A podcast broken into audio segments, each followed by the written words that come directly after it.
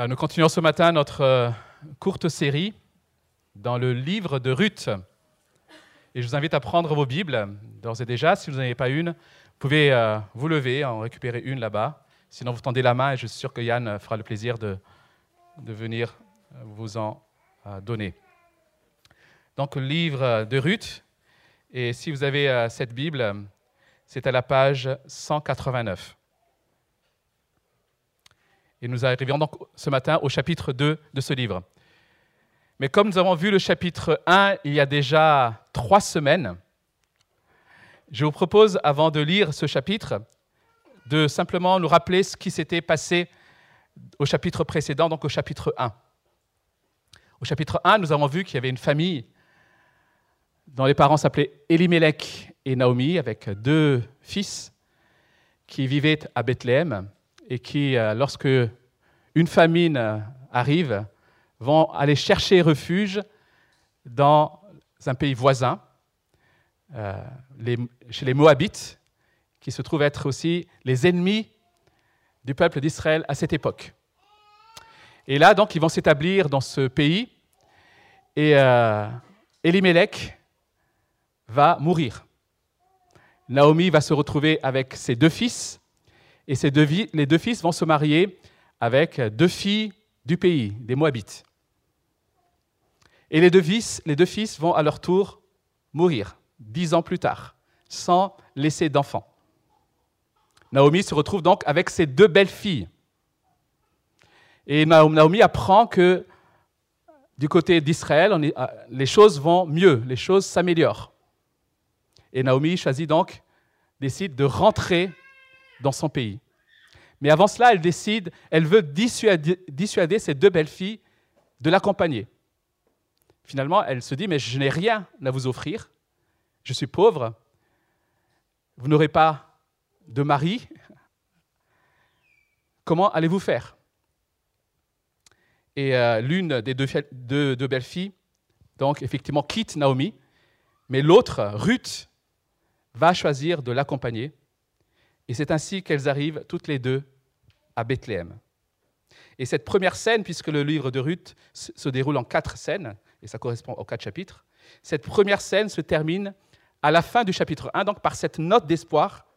Elles arrivèrent à Bethléem au début de la moisson de l'orge. Et nous faisons donc la lecture du chapitre 2, Ruth chapitre 2.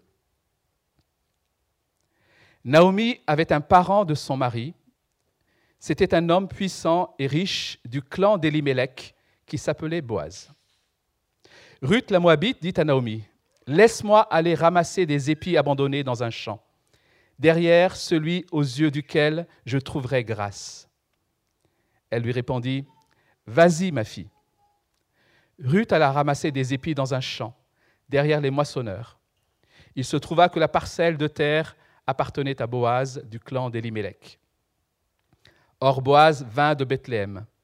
Il dit au moissonneur Que l'Éternel soit avec vous. Ils lui répondirent Que l'Éternel te bénisse. Boaz dit à son serviteur chargé de surveiller les moissonneurs À qui est cette jeune femme?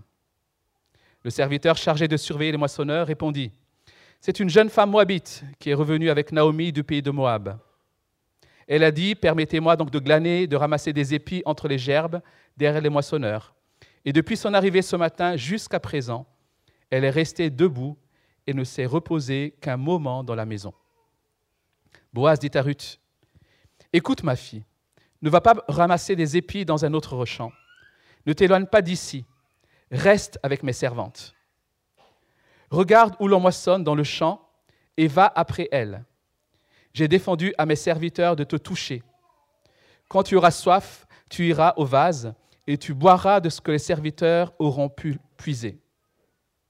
Alors elle tomba le visage contre terre, se prosterna et lui dit, Comment ai-je trouvé grâce à tes yeux pour que tu t'intéresses à moi, une étrangère? Boaz lui répondit, On m'a rapporté tout ce que tu as fait pour ta belle-mère depuis la mort de ton mari, et comment tu as quitté ton père et ta mère et le pays de ta naissance pour aller vers un peuple que tu ne connaissais pas auparavant. Que l'Éternel te rende ce que tu as fait, et que ta récompense soit entière de la part de l'Éternel, le Dieu d'Israël, sous les ailes duquel tu es venu te réfugier. Elle dit, Oh, que je trouve grâce à tes yeux, mon Seigneur, car tu m'as consolé et tu as parlé au cœur de ta servante. Pourtant, je ne suis pas, moi, comme l'une de tes servantes. Au moment du repas, Boaz dit à Ruth, Approche-toi, mange du pain, trempe ton morceau dans la vinaigrette. Elle s'assit à côté des moissonneurs. On lui donna du grain rôti. Elle mangea à satiété et garda le reste. Puis elle se leva pour ramasser des épis. Boaz donna cet ordre à ses serviteurs, qu'elle ramasse aussi des épis entre les gerbes, et ne lui faites aucun mal. Vous retirez même pour elle des gerbes quelques épis, que vous, la laisserez ramasser sans lui faire de reproches.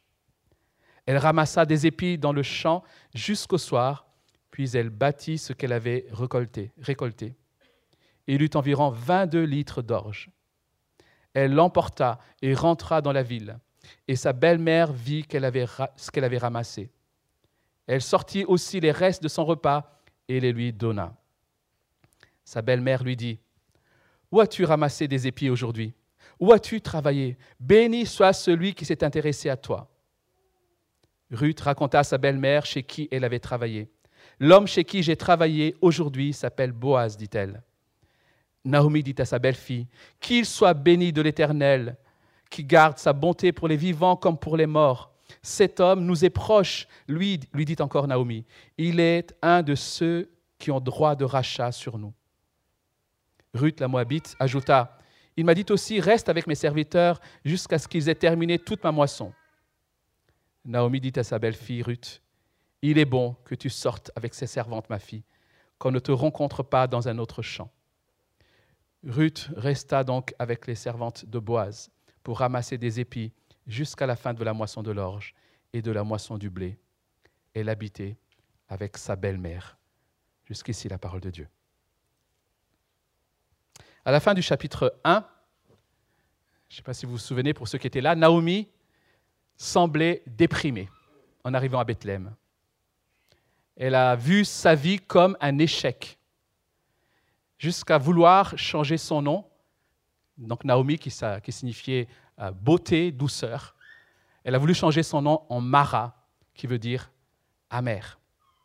Et ici, à la fin du chapitre 2, nous retrouvons Naomi, mais cette fois-ci en train de louer Dieu pour sa bonté qui ne cesse jamais, plein de joie et d'espérance. Au départ, amer, et là, finalement, Dieu ne cesse jamais d'être bon. Qu'est-ce qui s'est passé entre ces deux faits? Une rencontre providentielle de Ruth avec Boaz. Parce que Ruth a trouvé grâce aux yeux de Boaz. L'espoir a remplacé le désespoir. Et la joie et la louange ont remplacé l'amertume. Chers amis, nous avons dans ce chapitre, mais plus largement aussi dans ce, livre, une magnifique histoire d'amour. C'est pour ça que beaucoup aiment ce livre. Mais l'amour qui nous est décrit dans ce livre est très loin de ce qu'on peut lire, dans ce qu'on peut voir parfois dans certaines histoires à l'eau de rose. Pardon. Des histoires qu'on voit parfois dans certains films, dans certains romans. Mièvre, sentimentaliste, nous avons dans ce récit le portrait d'un amour en action. C'est un amour sacrificiel. La Bible utilise plusieurs termes pour parler d'amour, des termes qui sont proches mais avec chacun des nuances. Nous avons le mot bonté, qui décrit la qualité de celui qui fait preuve de bienveillance envers autrui, une bienveillance active, précise le dictionnaire, j'aime beaucoup, une bienveillance active. La compassion, qui veut dire littéralement souffrir avec, donc c'est la qualité de celui qui comprend la douleur, la souffrance de l'autre. Il y a aussi le mot miséricorde, qui décrit, qui est assez proche finalement du mot compassion, mais à laquelle s'ajoute peut-être une action généreuse en faveur de la personne qui souffre. Voilà des mots qui sont assez proches. Mais tout cela, finalement, englobe l'idée d'un amour en action. Cet amour en action que nous décrit ce chapitre. Nous voyons d'abord celui de Ruth envers sa belle-mère, Naomi. Nous voyons celui de Boaz envers Ruth. Mais derrière tout cela, il y a la compassion de Dieu envers toutes ces personnes. Voyons donc ces trois formes ou sortes de compassion. Et pendant que nous allons voir ces trois points, je vous encourage à vous interroger, vous aussi, sur la nature de votre amour. Où en est ta compassion? Où en est ta miséricorde? Voyons donc dans un premier, dans un premier temps la compassion de Ruth. Au chapitre 1, on avait déjà vu cet amour que Ruth avait pour sa belle-mère. Cet amour qui l'a poussé à faire cette déclaration magnifique au chapitre 1, verset 16. Où tu iras, j'irai. Où tu habiteras, j'habiterai. Ton peuple sera mon peuple, et ton Dieu sera mon Dieu. Où tu mourras, je mourrai, et j'y serai enterré. Que l'Éternel me traite avec la plus grande sévérité si autre chose que la mort me sépare de toi. Quelle belle déclaration, les amis. Quel engagement de Ruth envers sa mère. Pour les couples, peut-être qui sont en voie de mariage, récemment mariés, et même les couples qui sont mariés, pouvoir dire cela comme engagement. C'est très fort. Ruth était clairement attachée à sa belle-mère, un attachement qui va la conduire à quitter son pays, à quitter son père et sa mère, à quitter son peuple pour aller vivre dans un pays qu'elle ne connaissait pas. Et Ruth était probablement jeune, puisqu'on voit Boïs qui l'appelle ma fille. Donc Ruth était probablement jeune. Donc elle aurait pu refaire sa vie en tant que veuve. Elle aurait pu choisir un mari dans son pays. En choisissant de suivre Naomi, Ruth n'avait rien à gagner. Au contraire, elle avait tout à perdre. Et d'une certaine manière, humainement parlant, elle a tout perdu, puisqu'elle a renoncé à tout ce qu'elle avait dans son pays, et même à ses parents, pour aller suivre sa belle-mère dans un pays qu'elle ne connaissait pas. C'est finalement Naomi qui va tirer profit de, ce choix de Ruth. Et voilà donc qu'elles arrivent à Bethléem, mais les mains vides. Et en tant que veuves, elles sont démunies, sans bien, sans terre à cultiver. Mais heureusement, le texte nous dit que c'était la moisson. Et voici ce que propose Ruth au verset 2. Ruth, la Moabite, dit à Naomi, laisse-moi aller ramasser des épis abandonnés dans un champ, derrière celui aux yeux duquel je trouverai grâce. Et verset 3, Ruth alla ramasser des épis dans un champ derrière les moissonneurs. Étant donné son statut d'étrangère et de jeune veuve, partir comme le fait Ruth dans les champs pour essayer d'aller ramasser des épis, ce n'était pas un acte anodin. C'était hyper risqué. À cette époque-là, imaginez donc une jeune fille, toute seule, qui est là pour demander, en quelque sorte, euh, de quoi se nourrir. Elle était forcément vulnérable à toute maltraitance. Et le texte le sous-entend à plusieurs reprises. Lorsque Boaz dit notamment à ses, serviteurs de ne pas toucher Naomi, ou lorsqu'il dit reste bien dans mon champ, et lorsque Naomi dira plus tard à la fin du chapitre ne va surtout pas dans un autre champ. En fait, c'est parce qu'il y avait un énorme risque. Naomi, par amour pour sa belle-mère, parce qu'elle cherchait à subvenir aux besoins de celle-ci, mais aussi à ses propres besoins, a pris ce risque d'aller sortir pour aller glaner. Ruth, je parlais de Ruth.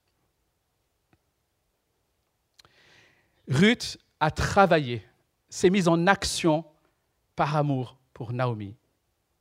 Et regardez comment le serviteur de Boaz décrit Ruth au verset 6 et 7. Il la voit, certes, comme une Moabite, mais il a remarqué aussi à quel point elle a travaillé dur.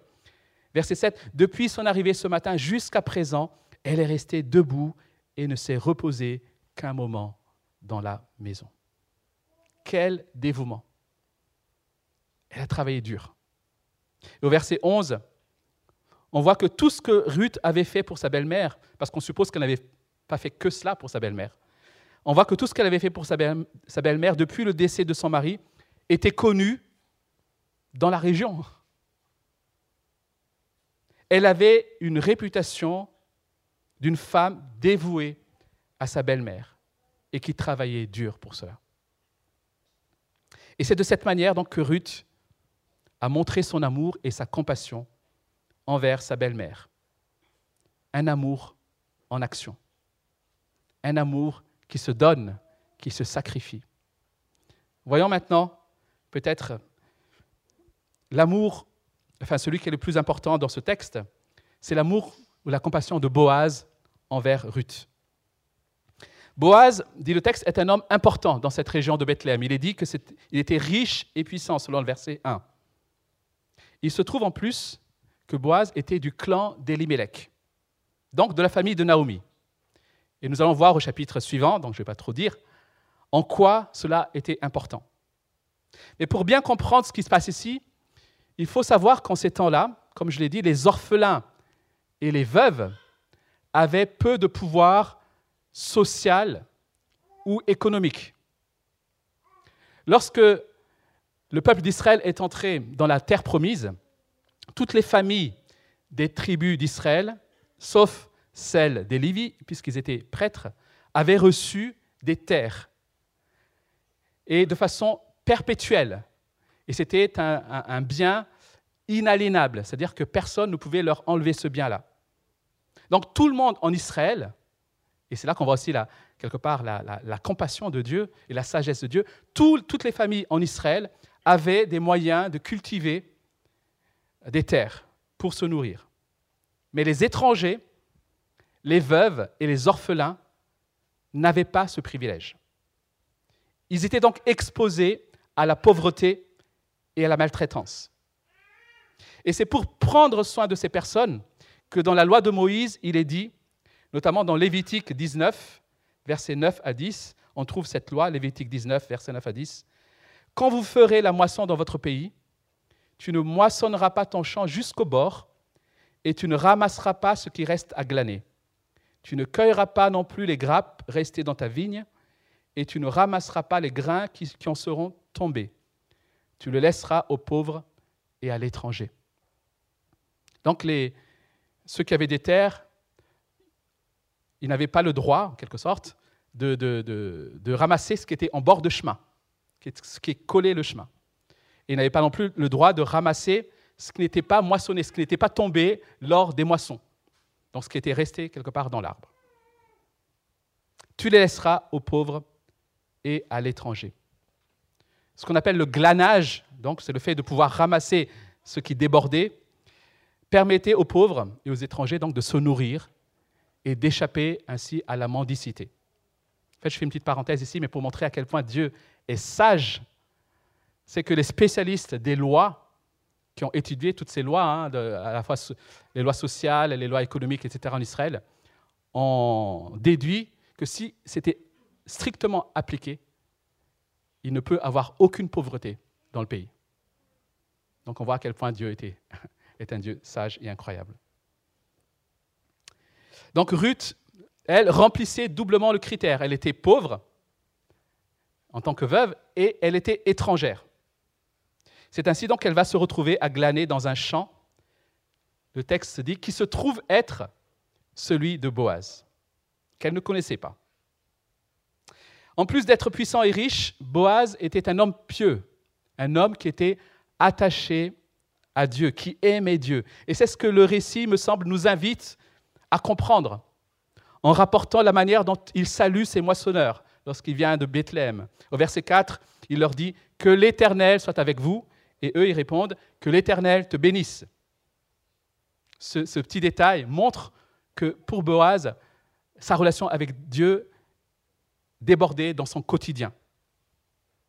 Étant attaché à Dieu, il est donc logique que Boaz respecte la loi de Dieu donnée à Moïse et autorise le glanage dans ses champs. en signe de compassion envers les pauvres.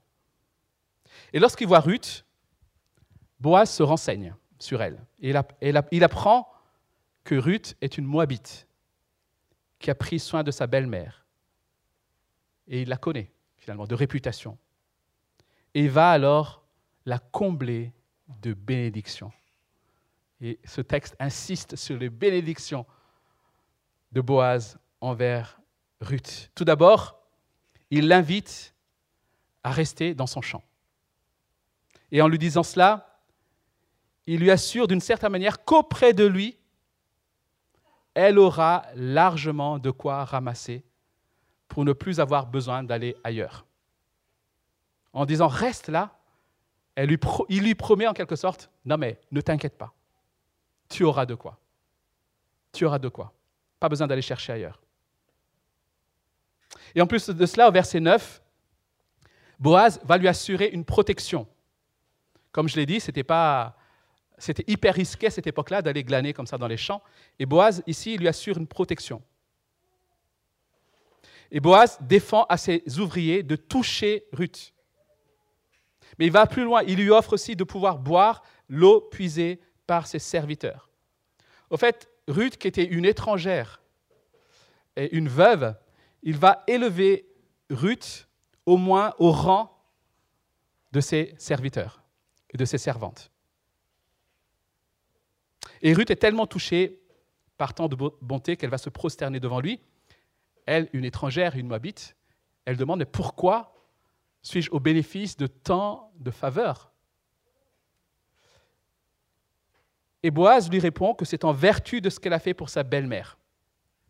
Et ce qui est remarquable dans la réponse de Boaz, c'est le verset 12, où il dit, il fait cette prière ou cette bénédiction en disant, que l'Éternel te rende ce que tu as fait et que ta récompense soit entière de la part de l'Éternel. Je dis, c'est remarquable cette, cette, cette, prière de Boaz parce que cette prière qu'il fait monter en faveur de Ruth est d'une certaine manière en train d'être exaucée sous ses yeux. Quand il dit que l'Éternel te rende, en fait, c'est ce que Dieu est en train de faire. Et je pense qu'il le sait. Il voit dans ce qui se passe la réponse de Dieu en faveur de Ruth. Et il est, lui, l'instrument de cette réponse. Et cela nous donne, il me semble, une idée de la manière dont Boaz considérait sa puissance et sa richesse. Pour lui, tout cela venait de Dieu. Et tout cela était au service du plan de Dieu on voit ici que Boaz ne s'attribue aucune gloire de l'aide qu'il a apportée à Ruth. Il est en train d'aider Ruth, il lui comble de bénédictions, et qu'est-ce qu'il dit? En fait, il dit, c'est Dieu qui est en train de, te rendre ce que tu as fait. Quelque, part, il dit, mais je, suis pour rien. Il est l'instrument de Dieu pour bénir Ruth. Mais ces bénédictions ne s'arrêtent pas là. Au verset 14, Boaz invite Ruth à prendre le repas avec ses serviteurs. Il va lui donner du pain, du grain rôti ou des épis grillés dans certaines versions. Et tout cela suffisamment pour que lorsqu'elle a bien mangé, elle ait encore de quoi garder pour donner ensuite à sa belle-mère. Et enfin, Boaz va jusqu'à la laisser ramasser entre les gerbes et va même demander à ses serviteurs de faire exprès de faire tomber quelques gerbes. Comme ça, Ruth aura de quoi ramasser. Toute cette abondance nous est rapportée comme pour souligner que Boaz, ici, ne s'est pas contenté de juste respecter la loi en laissant Ruth glaner dans ses champs. Boaz est allé bien au-delà de ce que Dieu demande dans sa loi. Boaz, sa motivation n'était pas la stricte obéissance à la loi, mais sa motivation, c'était l'amour. Sa préoccupation n'était pas d'être juste devant Dieu. Sa préoccupation était le bien de Ruth. Et cela nous interroge sur notre compassion. Que cherchons-nous lorsque nous venons en aide aux autres Malheureusement, on peut être motivé par plein de, choses lorsque nous venons en aide aux personnes. Ici, on voit Boaz humble, qui s'efface presque. Boaz a eu compassion de Ruth et il a agi.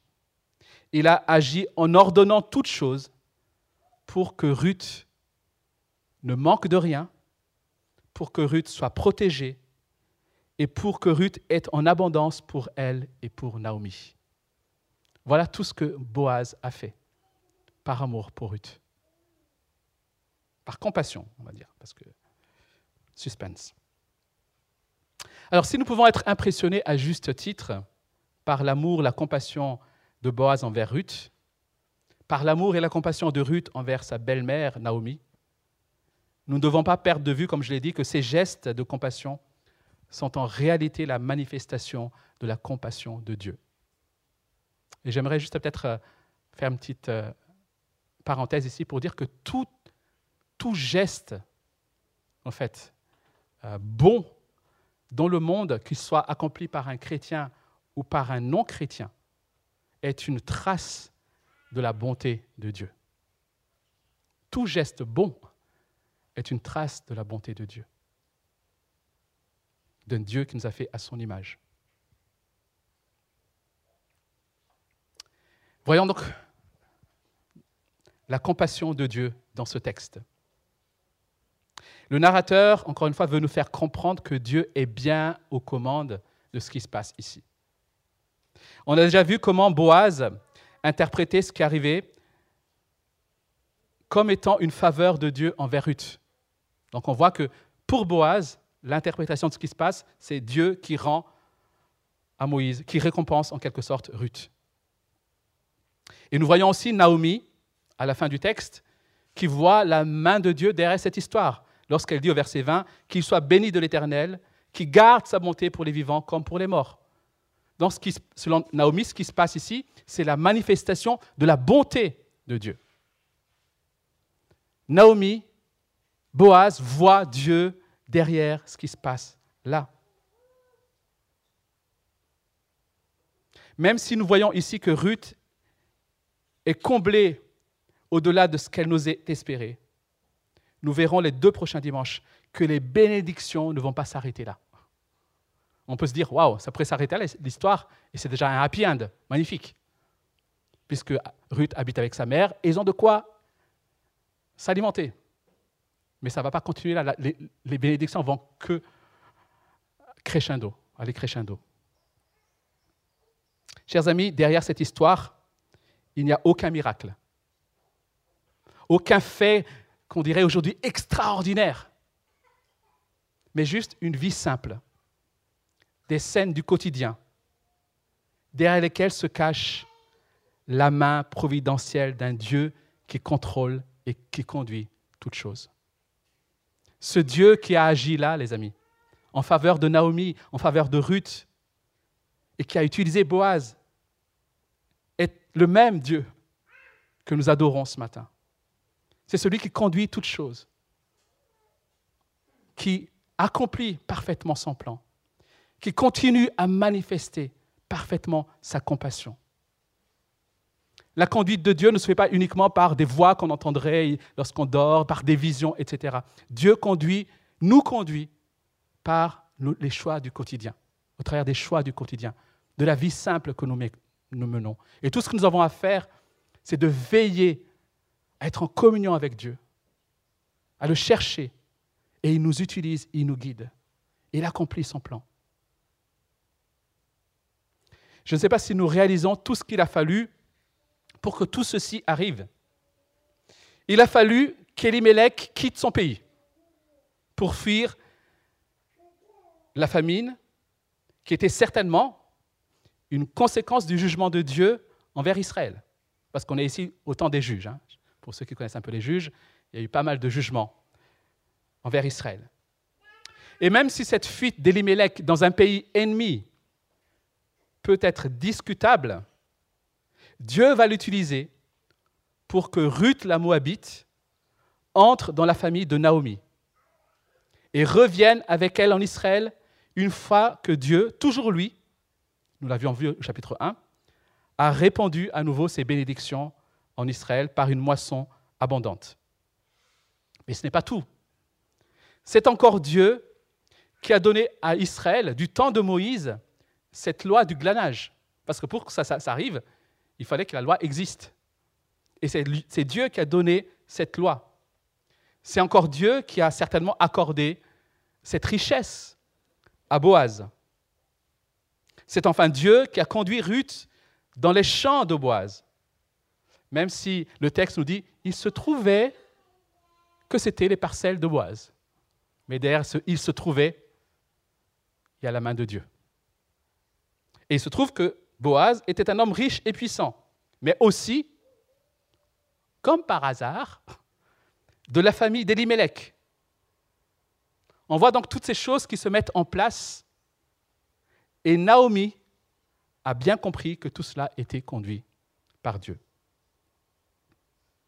Et cela nous rappelle simplement l'importance aussi de compter les bienfaits de Dieu dans nos vies, de voir Dieu dans les petites choses comme dans les grandes. Et la question qu'on peut naturellement se poser face à cette manifestation de compassion de Dieu envers Ruth, la question qu'on peut se poser, c'est pourquoi? Pourquoi Dieu a-t-il accordé autant de faveurs à Ruth?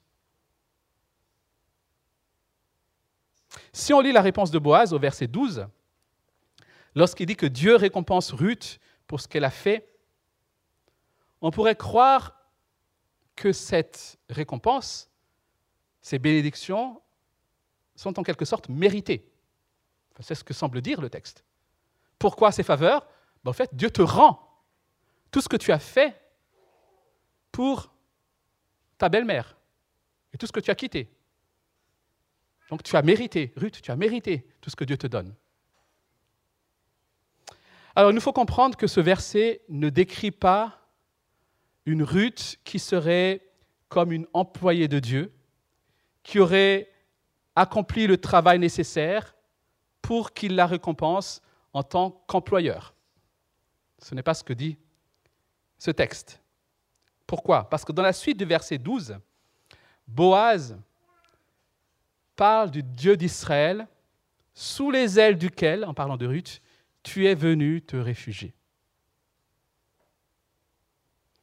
Il dit que Ruth a quitté son pays, sa mère, etc. Et il parle du Dieu d'Israël, sous les ailes duquel tu es venu te réfugier. L'image ici est celle de Dieu, finalement sous la forme d'un aigle, un grand aigle, et de Ruth qui serait comme un aiglon qui chercherait refuge sous les ailes de cet aigle. Il nous faut donc comprendre que selon le verset 12, et la fin du verset 12, Dieu récompense Ruth parce qu'elle a cherché refuge sous ses ailes. En fait, c'est un enseignement et une image qu'on trouve à plusieurs reprises dans l'Ancien Testament. Je vous donne juste un exemple. Le psaume 57, verset 2. Psaume 57, verset 2, où le psalmiste dit ceci Fais-moi grâce, ô Dieu, fais-moi grâce, car c'est en toi que mon âme cherche un refuge. Je cherche un refuge à l'ombre de tes ailes. Et ce qui est important dans ce verset, c'est le mot car. Il dit Fais-moi grâce, car je cherche en toi mon refuge. Vous voyez l'ordre de cause à effet? Pourquoi Dieu a-t-il fait preuve de miséricorde envers Ruth? Car elle a cherché refuge sous ses ailes. C'est en lui qu'elle a voulu placer sa sécurité. C'est en lui qu'elle a placé son espoir et sa joie. Chers amis, Dieu prend plaisir à ce qu'on s'attende à lui lorsque nous venons à lui conscients de nos besoins, les mains vides, nous honorons Dieu. Nous montrons que Dieu est Dieu. Dieu est honoré lorsque nous courons vers lui pour chercher son secours. Et lorsque nous le faisons, alors il promet sa compassion, il promet sa miséricorde, parce qu'il est rempli de compassion. C'est dans sa nature. Dieu ne rejette personne qui vient demander grâce à Dieu, qui fait de lui la source de toute espérance. Dieu attend cela. Dieu recherche cela. Et Dieu veut bénir abondamment ceux qui font cela. Alors, on peut aussi se demander en quoi l'amour de Ruth pour Naomi et le fait qu'elle ait quitté son pays et sa famille montre qu'elle a cherché refuge sous les ailes de, Dieu. Comment est-ce que Boaz est arrivé à faire ce lien? Tu as quitté ton, ton pays, ta famille, tu es venu chercher refuge auprès de Dieu. C'est fort possible que Ruth a accepté de quitter son pays pour suivre Naomi parce qu'elle a trouvé dans le Dieu de Naomi un refuge plus sûr, supérieur à celui du Dieu de son père et de sa mère moabite. Alors cela n'enlève évidemment pas le fait qu'elle ait vu le besoin de Naomi et qu'elle a voulu répondre à ce besoin. En fait, les deux sont liés c'est parce que Ruth a cherché refuge sous les ailes de Dieu qu'elle a pu renoncer à sa sécurité terrestre et humaine pour se consacrer à prendre soin de sa belle-mère. Vous voyez le, lien, plutôt, on essaie de remettre dans l'ordre. C'est parce qu'elle a trouvé refuge auprès de Dieu qu'elle a eu les ressources pour quitter sa famille et se consacrer à sa belle-mère.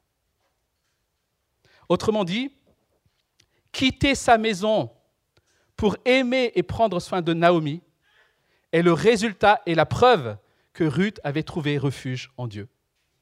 Et c'est ce que Boaz semble avoir compris. Boaz voit dans ce que Ruth a fait la preuve que Ruth s'est réfugiée sous les ailes de Dieu.